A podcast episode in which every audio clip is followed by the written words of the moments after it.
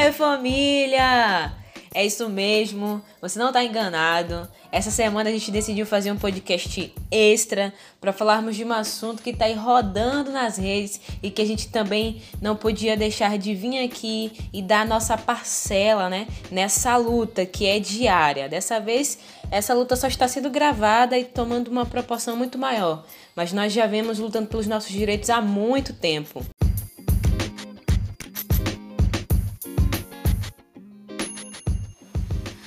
Fala galera, tudo bem com vocês? É exatamente isso que vocês estão pensando. Hoje nós vamos falar sobre racismo. Algo que está bem latente aí, que não seja algo somente nas redes sociais, que não seja uma modinha, algo passageiro, mas que a gente realmente possa ser voz nessa causa, que a gente realmente assuma um posicionamento de combater isso, de combater essa situação que tem causado feridas, tem destruído famílias o ódio, a raiva, algo totalmente contrário à Bíblia, totalmente contrário ao que o Senhor nos deixou para que nós possamos viver aqui na Terra. E hoje a gente vai ter o prazer imenso de receber aqui uma convidada muito especial, né? Para mim é um prazer, para mim, para Loiane, é um prazer poder compartilhar, né? Ter essa prosa muito legal com ela. E eu quero apresentar para vocês aqui a Alane, a Alane Amorim. Ela vai estar tá falando melhor sobre ela, sobre a formação dela, sobre as lutas diárias dela como profissional e as bandeiras pelas quais ela luta. Mas já quero deixar aqui de antemão que é um prazer enorme receber você no nosso podcast, Alane, e conversar sobre isso que por tanto tempo esteve silenciado, mas esse é o nosso momento de, como ser humano, erguer a nossa voz e não nos silenciarmos mais, né? mas usarmos os, as, as ferramentas que nós temos para lutar contra o racismo. Olá meninas, tudo bem com vocês? Meu nome é Alânia Morim, sou gestora de cooperativas, sou graduanda em serviço social, que tem sido minha paixão ultimamente. Sou também mestranda em extensão rural, trabalho com economia solidária, agricultura familiar, um, trabalho com extensão rural e a gente discute de várias temáticas né, no âmbito rural. É, de antemão, já quero agradecer a vocês pelos, pelo convite e dizer que é muito bom poder estar aqui com vocês para a gente poder trocar algumas ideias e é, debater, né? Na verdade, incitar é, em nós é, essa temática que tem sido tão debatida nos últimos dias. É algo que tem sido recorrente, mas que nos últimos dias tem tomado uma proporção muito grande. É, espero que tenhamos uma conversa muito calorosa e que todas nós, todos nós, venhamos sair desse diálogo com um desejo e com a efervescência de poder colocar em prática tudo aquilo que a gente idealiza nas teorias, que a gente possa realmente transformar todo esse diálogo em prática. Bom, e a gente tem visto na internet nesses últimos dias uma grande mobilização é, antirracista pessoas se manifestando, se posicionando devido à morte do norte-americano, o Floyd, que trouxe, é, acarretou uma comoção muito grande nos Estados Unidos e tem se alastrado ao redor do mundo, principalmente aqui no Brasil. E o Brasil também presenciou um, um episódio é, dessa natureza com a morte do garoto que morreu em casa, é, sem dever nada para ninguém, simplesmente estava em casa. E são, então são coisas que realmente mexem com a nossa estrutura, realmente nos fazem pensar. E se não nos fazem pensar em relação à questão do racismo, em relação a as questões raciais, que vem de muito tempo, não é agora, não isso não está é, latente agora por, por causa da morte somente dessas pessoas, mas acho que chegou num, num ápice que nós não aguentamos mais, que as pessoas não estão aguentando mais. E tem vindo muito à tona pela questão é, de hoje em dia a internet, as informações irem muito rápido, as pessoas poderem gravar, poderem postar, poderem mostrar é, as, as injustiças que têm acontecido com em relação ao racismo, em relação ao preconceito e a violência em si, o ódio que tem se alastrado. E nós queremos tratar disso, nós queremos falar sobre essas coisas, trazer à tona esse assunto para que não fique somente nas redes sociais, para que não fique somente nesse movimento. É, estamos lutando não pelas pessoas que faleceram há pouco tempo, mas por toda a história, por pelo que tem acontecido há muito, muito tempo, que está enraizado. É, eu vi uma postagem no Instagram em relação ao racismo que era a imagem de uma árvore cortada e aparecia em cima do, do corte da árvore estava escrito racismo e embaixo na imagem aparecia a raiz daquela árvore. Então é algo que vem de muito tempo. E eu gostaria de saber de você, Alane, qual o seu posicionamento, o que, que você tem a dizer para a gente hoje em relação a tudo isso. Para a gente poder começar a dialogar sobre o racismo, é, eu acredito ser importante a gente pensar em diversas outras temáticas que estão paralelas ao racismo e que sem essas temáticas o racismo não existiria, porque infelizmente o racismo ele está enraizado em nossa concepção de vida, em nossa forma de vida, é, na forma como fomos moldados entre aspas para podermos viver nesse cotidiano, né?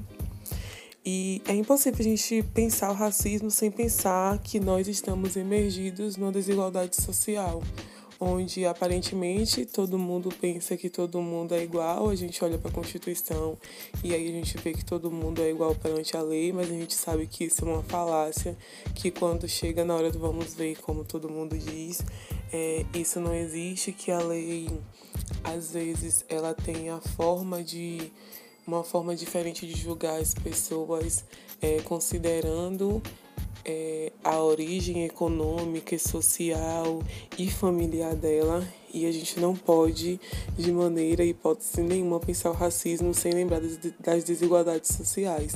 E aí a gente pensa quem é que está né, na base dessa desigualdade social e quem está acima dessa desigualdade social. E a gente lembra daquela pirâmide. E a gente não pode pensar em desigualdade social e não lembrar de Marx, né? Que ele fala sobre as desigualdades sociais e as diferenças de classe, onde estão na disputa de poder o que? O proletariado e a burguesia. Então, os negros fazem parte dessa da base dessa pirâmide, que é, é as pessoas que sustentam é, o mundo, é quem coloca é, a máquina para rodar, né? Que faz as coisas acontecer. E a gente pensa, como o nosso Brasil foi formado, se a gente for pensar a partir da nossa realidade, como que ocorre todo o processo de desenvolvimento e aquele mito do descobrimento do Brasil? É a partir também da trazida dos negros para o Brasil. E é, é, incrível porque a gente precisa lembrar também que o Brasil é, o, é um país com a maior quantidade de negros fora do continente africano. E se torna algo meio que contraditório, né? O Brasil é o primeiro, é um país grande que tem uma quantidade de negros considerável fora do, do seu continente e é o país que mais reproduz o racismo. Se a gente for lembrar dos dados do IPEA, da, da da Violência, ele, ele mostra com bastante evidência o quanto a violência contra negros é grande e constante aqui no Brasil. E quando a gente toma também como base a Bahia, que é o nosso local de fala, né?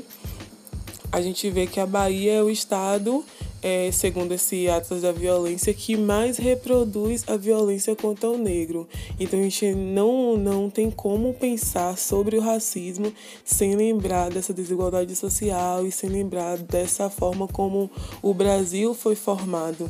E ainda entra outra questão que é a disputa da propriedade privada e de mais-valia. É, a gente passa por todo o processo de exploração, a gente passa por todo o processo de escravidão, onde os negros, onde os negros estavam submersos naquela situação, é, é, eram explorados de forma terrível, como todo mundo sabe, e acontece aquele processo de abolição da escravatura, tá, e aí os negros foram para onde? O que aconteceu com esses negros? Se os negros eles foram deslocados do seu da sua origem, chega no Brasil, não tinha nada para se alimentar, dependia da, daquele processo exploratório que vivia com os burgueses e aí de uma hora para outra esses negros são são libertos, a gente pode falar, né? São libertos. E aí o que acontece? Acontece o surgimento das favelas, acontece todo esse processo de, de afastamento do negro do, dos burgueses e ainda um aumento da dependência dos negros com os burgueses, porque os negros não tinham como se sustentar. Não tinha como se sustentar. E como é que esses burgueses observavam esses negros? Como pessoas que não tinham alma, como pessoas impuras, como objeto de exploração, e isso só vai se agravando, porque a gente não, não tem como pensar na, nesse, nesse crescimento do racismo sem lembrar sobre essas questões e ainda colocar em pauta sobre a, a questão agrária, né? Porque o que originalmente os negros sabiam fazer era mexer com a terra, os canaviais e tal. Então os negros são libertos e não tem para onde ir.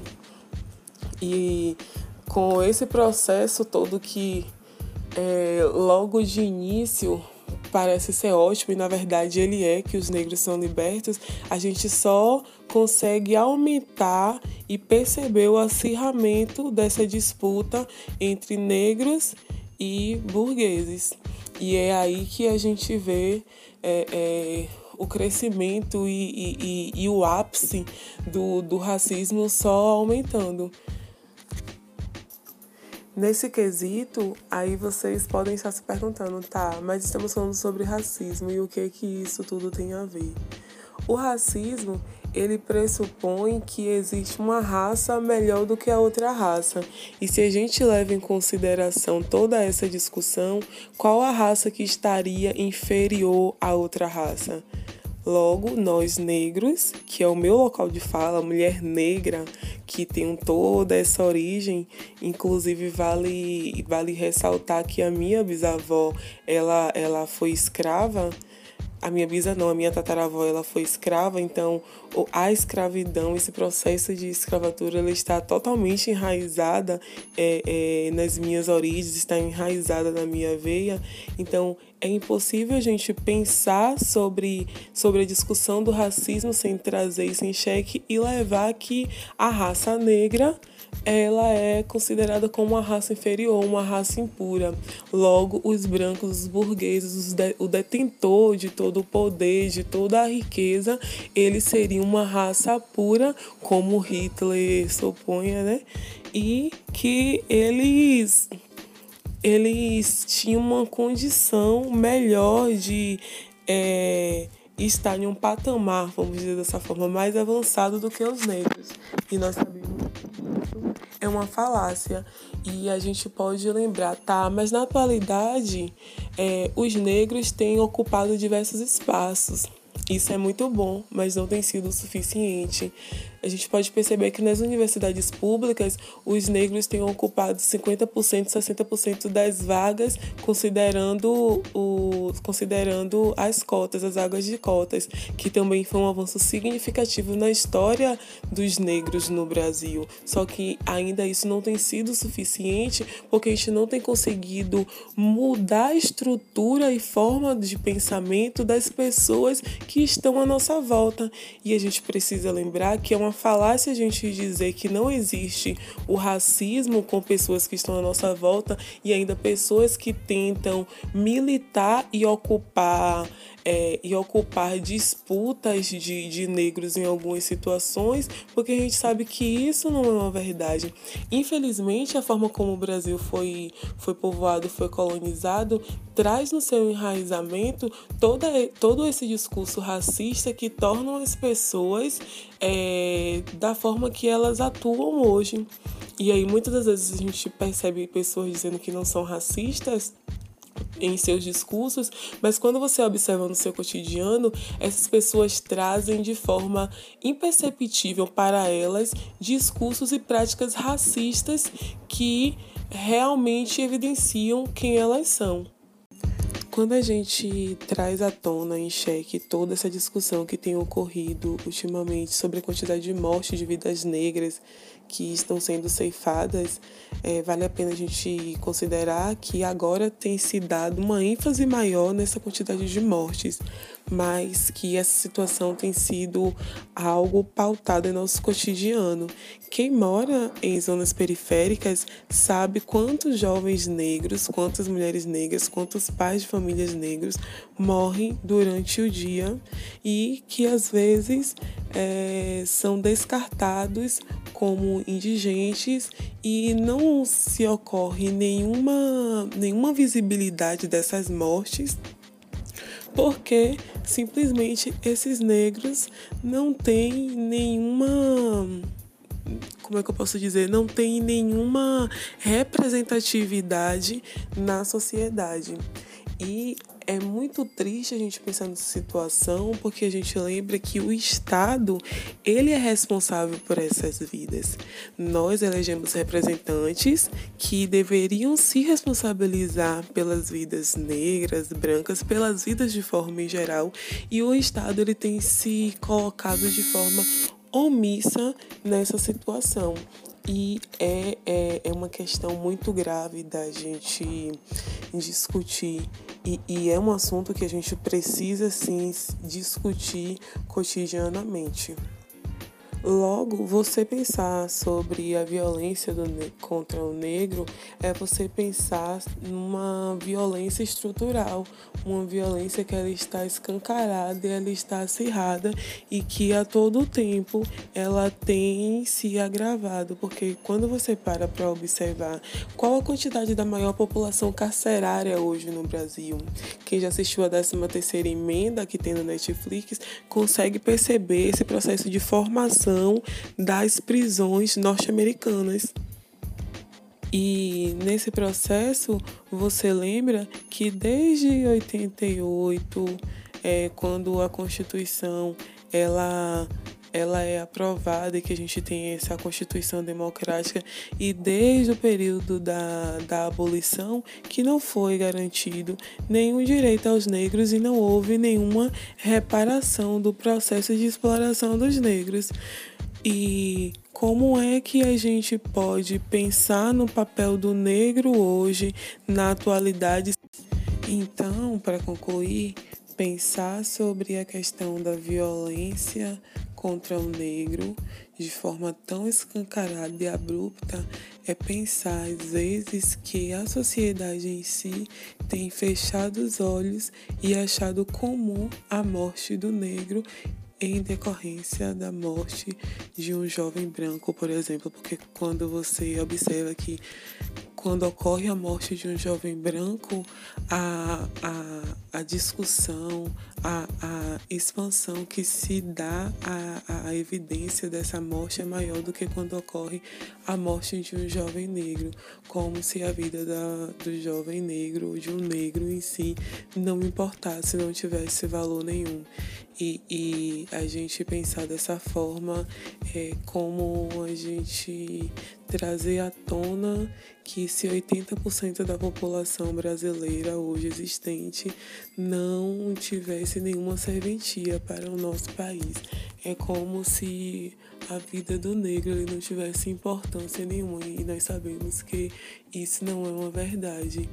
E as manifestações que têm ocorrido é, que na verdade já acontecem em proporções menores e que não tinham ganhado tanta visibilidade, é de suma importância para saber que sim, tem pessoas que estão observando essas prerrogativas e que essas pessoas não vão se calar e que essas pessoas já estão cansadas dessa situação e que essa situação não vai ficar dessa forma.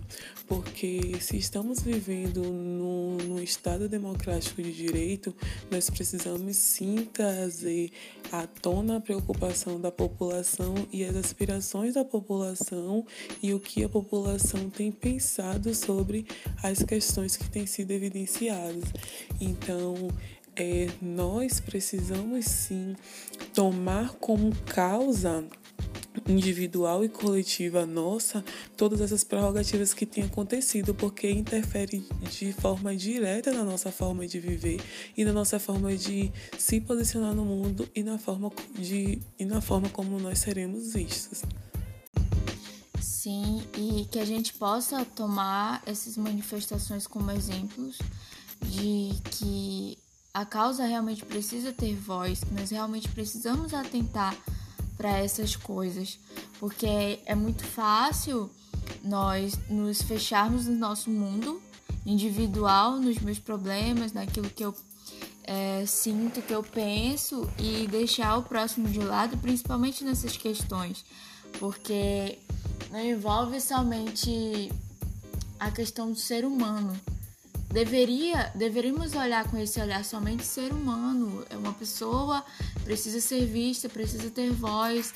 Não há mais é, tolerância para essas questões. Mas muitas das vezes nós queremos é, envolver a questão política a questão financeira. Todas essas coisas vêm envolver a nossa luta contra o racismo. E de uma forma que a gente acaba por é, entrar por umas vertentes de preconceito que não é somente o racismo.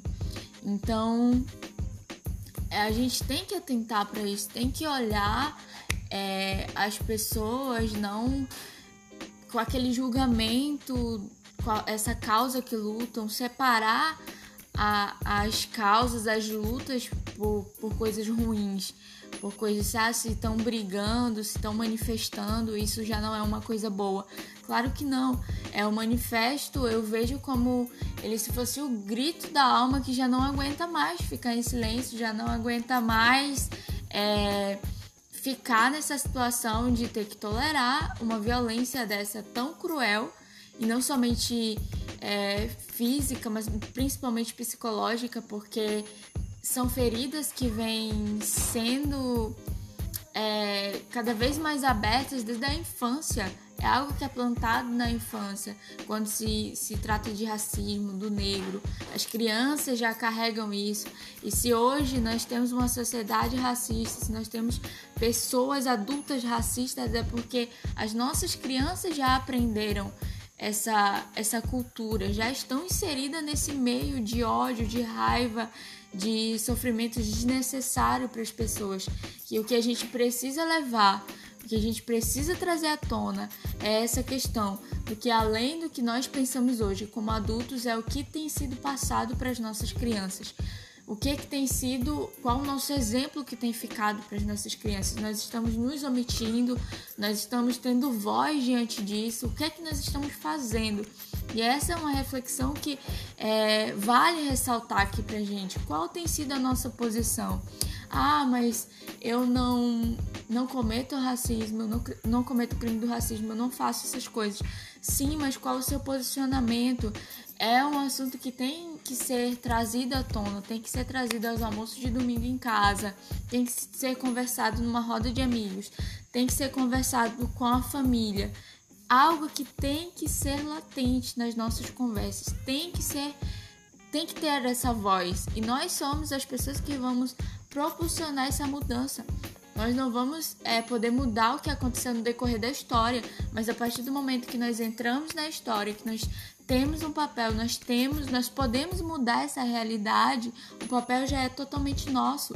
Então, nós de devemos pensar, nós devemos repensar nossas, atitudes, nós devemos repensar aquilo que nós fazemos em relação a isso. E quando a gente vai falar sobre racismo, a gente precisa, antes de qualquer coisa, lembrar que, pela Bíblia, isso é pecado. Quando a gente olha para Gênesis, para a criação de todas as coisas, a gente vai perceber que nós fomos criados imagem e semelhança de Deus. Então, quando a gente desqualifica o nosso próximo pela cor da pele, ou por uma deficiência, ou por algo físico que ele tenha, é como se a gente estivesse dizendo para Deus: Olha, Deus, a tua imagem é falha, a tua imagem é ruim. Então, é um pecado contra a imagem de Deus. Toda vez que a gente vê uma situação como essa, quando a gente presencia esse tipo de atitude e a gente se omite a isso, nós estamos colaborando para que isso continue, para que isso não venha ter uma, um prazo de validade. Isso sempre aconteceu. A nossa raça ela sempre foi desqualificada pela cor da pele, não pelo caráter, não pela sua capacidade de executar algumas coisas, mas sempre houve a desigualdade social simplesmente por conta da cor da pele. Acredito que diante de tudo que nós já falamos aqui, a gente não podia deixar de falar sobre o racismo dentro da igreja, né? É, o nosso podcast traz bem esse contexto evangeliquez e isso é uma coisa que nós precisamos falar sobre, né? Que infelizmente existe. E Alane, eu queria saber qual é o seu ponto de vista com relação a isso, né? Ao que acontece dentro da, da igreja. Eu já é tão horrível ter que acontecer nas ruas, imagine ter que tratar de um assunto como esse, tão relevante, que acontece dentro das nossas igrejas.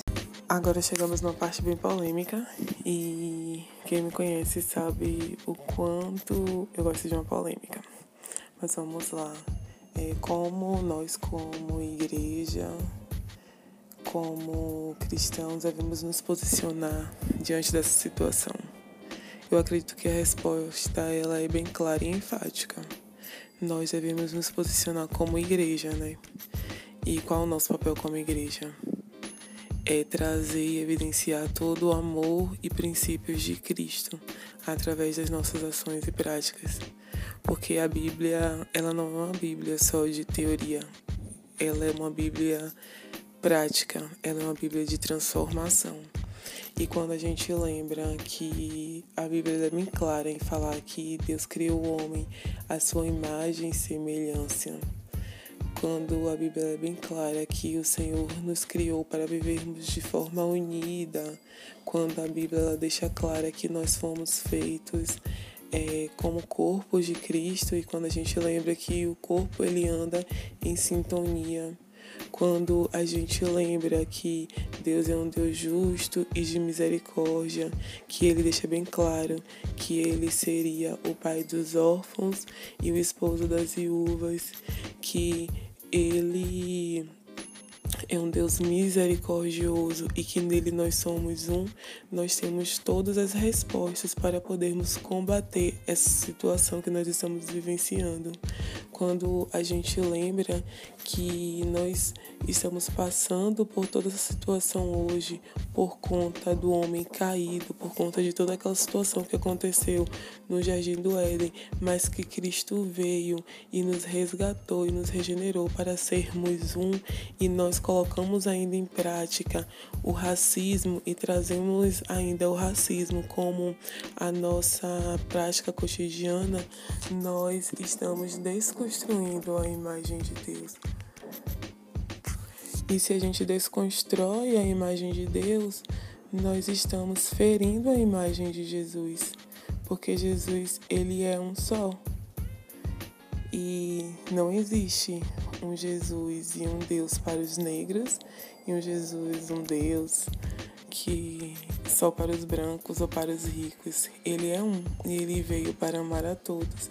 E ele se sente orgulhoso de ter criado, de ter nos, de ter nos criado, mas não para vivermos nessa dissensão. Porque quando a gente atua dessa forma, a gente acaba entrando em contradição com os princípios que ele nos ensinou. E aí a gente fere a imagem de um Deus vivo e poderoso. Outra questão fundamental que a gente precisa lembrar é sobre o mandamento divino, né? Amar o próximo como a ti mesmo.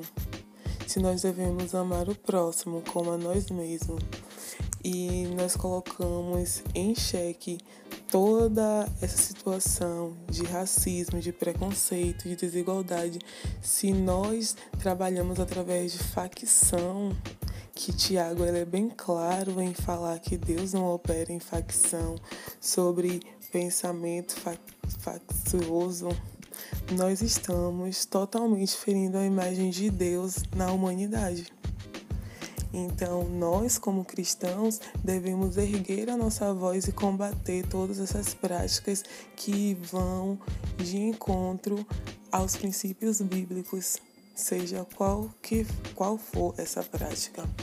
E me lembra muito de um vídeo que eu estava assistindo essa semana e o pastor, não me recordo o nome dele, ele deixa isso bem claro. Ele afirma que antes a igreja protestante era reconhecida por protestar as coisas que estavam erradas e que feriam os princípios bíblicos. E hoje a igreja tem sido omissa em muitas situações e às vezes nós temos encobertado e temos ainda provocado e trazido para dentro do templo e dentro e para dentro do corpo de Cristo essas situações que Cristo abomina. E ainda é muito triste a gente lembrar que, infelizmente, dentro de alguns templos nós temos é, colaborado para que o preconceito, para que o racismo ele continue a se perpetuar. E isso é muito triste. E como isso não agrada a mim e a você, eu tenho certeza que não agrada a Cristo.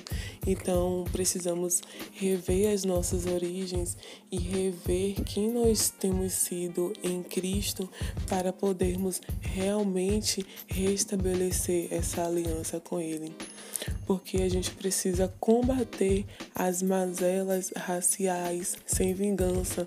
Não podemos ser cruéis também com o nosso próximo. Precisamos erguer a nossa voz através da humildade, porque Deus não opera no orgulho. E lembrar que é Cristo que faz todas as coisas. Então nós precisamos convocar toda a população e as pessoas que estão à nossa volta para o arrependimento e a se voltar para Cristo e reconhecer e, e reconhecer que nele nós somos um e que nós somos um ser caído e que precisamos totalmente dele para que ainda haja uma reconciliação entre a humanidade e ele e que é, a gente possa acabar com essa situação que nós ainda estamos vivenciando, porque é muito triste. Muito triste e Deus não tem se agradado com toda essa situação.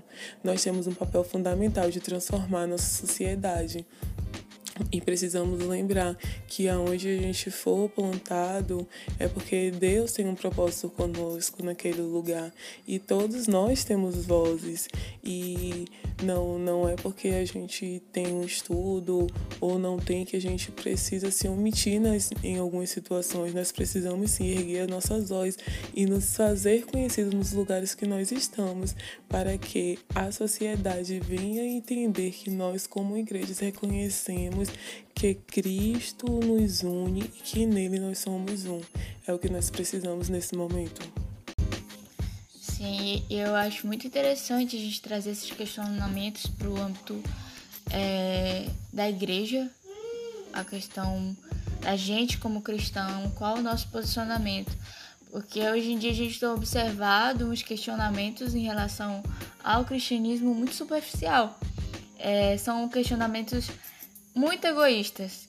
Ah, será que cristão pode isso? Será que cristão pode aquilo? É muito isso que tem vindo em pauta nos nossos, nas nossas discussões e essas questões sociais e as questões que atingem o próximo, que alcançam o próximo, que o próximo está precisando de uma luz, está precisando de um posicionamento da igreja em relação a isso.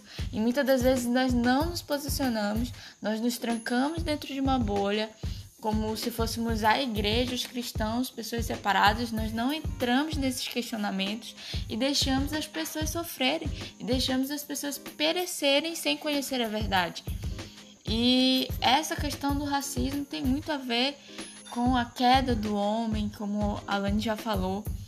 E são coisas que nós vamos levar à reconciliação dessas pessoas com Deus, o perdão, como eu já falei, a gente não vai mudar o que já aconteceu na história, mas nós tomando um posicionamento diferente hoje, nós podemos mudar o que está por vir. Nós podemos levar à luz essas pessoas, nós podemos levar a reconciliação, o perdão, o amor através do nosso posicionamento como igreja. E eu acho isso essencial, trazer esses questionamentos para dentro da igreja, é, e não só em forma de discussão, mas refletir sobre o nosso posicionamento, sobre a nossa atitude em relação a isso e mudar. Caso for algo que desagrade o coração de Deus, caso for algo que fira o meu irmão, que faça ele sofrer. E a gente não podia deixar de compartilhar aqui com vocês, né?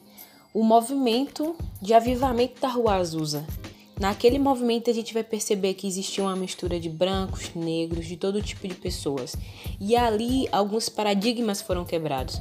Porém, depois de todo aquele movimento, de todo aquele envolvimento, a gente vai perceber anos depois que as, igre as igrejas pentecostais elas vão decair no avanço que haviam tido. E aí vai começar uma separação novamente de uma igreja branca e uma igreja só para negros.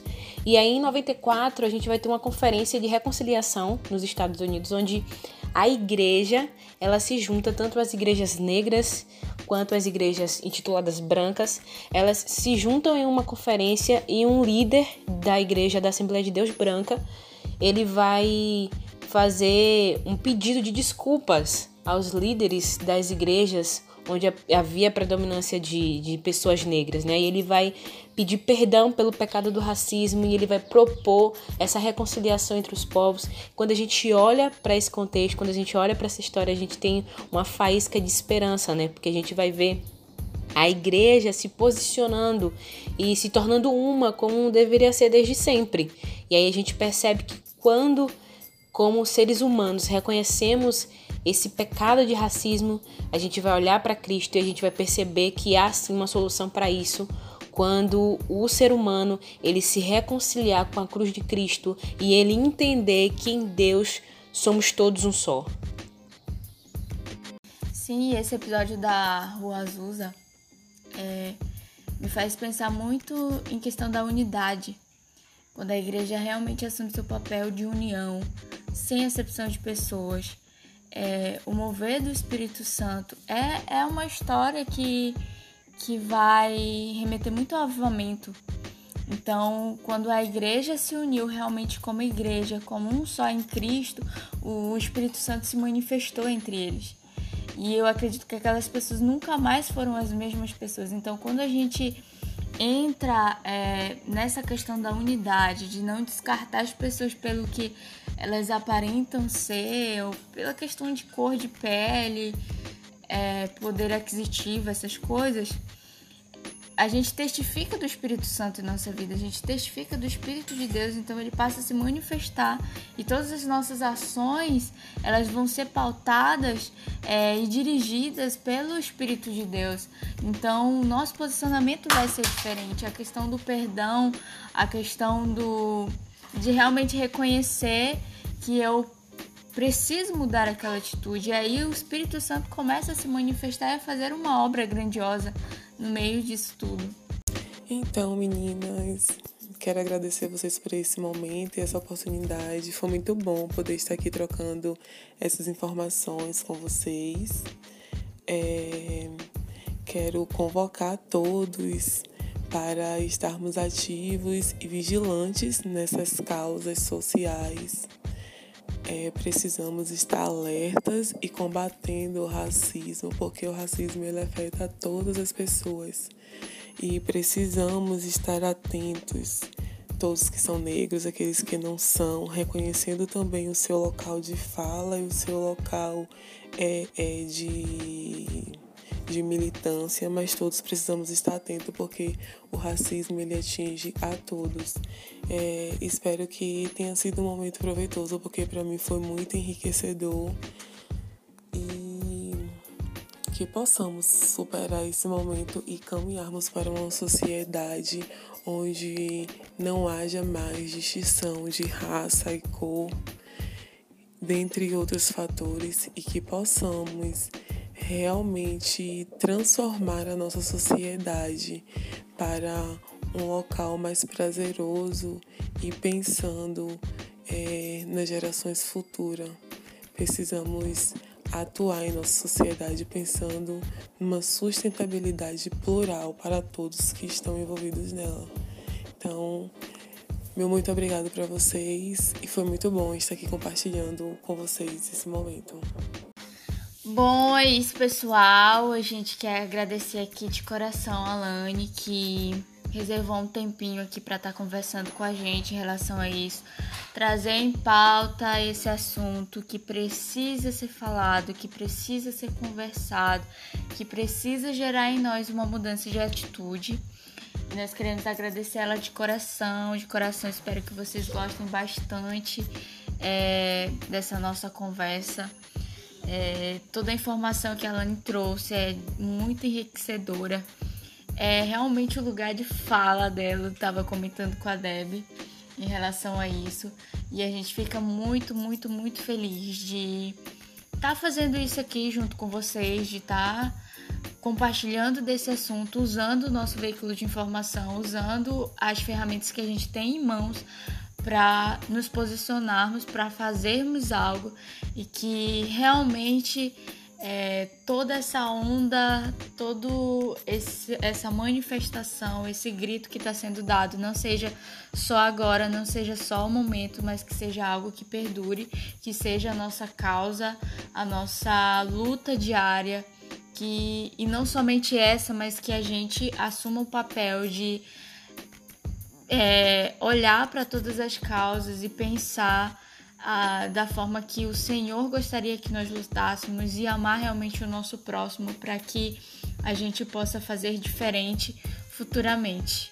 É isso, galera. Muito obrigado. Fiquem com Deus. Bom, meu povo, foi bom, muito bom, muito massa mesmo. Foi barril dobrado. Poder estar aqui com vocês hoje, falando sobre isso sobre um tema que nós precisamos sim falar, nós precisamos sim lutar, porque vidas negras importam sim. Todas as vidas importam, mas nós estamos discutindo sobre algo que é tão latente e que por tanto tempo ficou tão de escanteio. Então foi muito bom poder discutir, usar esse veículo de comunicação para junto com as meninas aqui hoje tratar desse assunto que é tão relevante. Eu espero que você como pessoa, você como cristão, você como ser humano, levante sim, se levante sim e defenda isso, né? Mesmo que você não seja negro.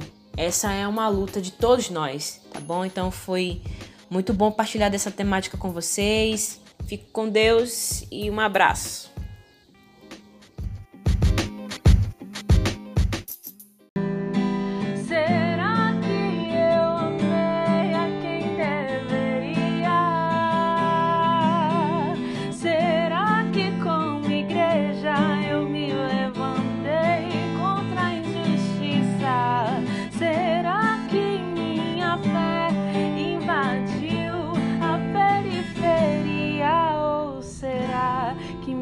Acomodei aos cultos de domingo e a liturgia.